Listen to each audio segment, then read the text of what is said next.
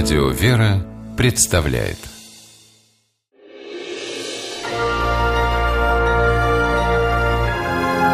Герои моего времени Народная мудрость гласит «деньги на дороге не валяются». Случай, который произошел в городе Грязовец Вологодской области, опровергает этот постулат. Водитель Федор Каратаев нашел валявшиеся на дороге не просто деньги, а огромные деньги. На шоссе, по которому Федор Николаевич каждое утро возит строителей на работу, лежали странные мешки.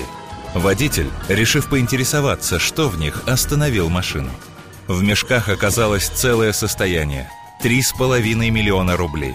Пассажиры автобуса тут же предложили поделить деньги по-честному.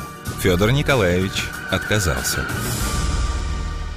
Разговоры разные, тут поговорили, да, говорит, может, говорит, поделим, тут притаим. Я говорю, ну, зачем, ребята, это последствия. Я говорю, кому как повезет. В полиции, куда водитель привез мешки, его не сразу поняли. Находки, конечно, были рады, но засомневались. В своем ли уме человек, который при зарплате в 10 тысяч не тронул ни рубля из найденных миллионов? Позже выяснилось, деньги принадлежат Почте России. Мешки вывалились из сломанной дверцы инкассаторской машины. В Вологодском почтовом отделении Федора Каратаева поощрили подпиской на газеты и журналы. Но глава российской почты Александр Киселев решил, это не награда для такого героя. Другое дело – автомобиль.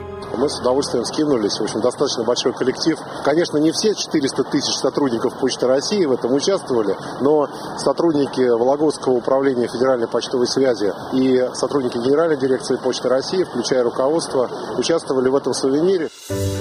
Такого подарка Федор Николаевич не ожидал. О собственной машине он только мечтал. Вот только купить не было возможности. Жизни средств не было, ребят. А тут такое счастье. На три с половиной миллиона можно было не то что машину, квартиру приобрести. Но Федор Каратаев доволен. Чистая совесть дороже. Ее ни за какие миллионы не купишь.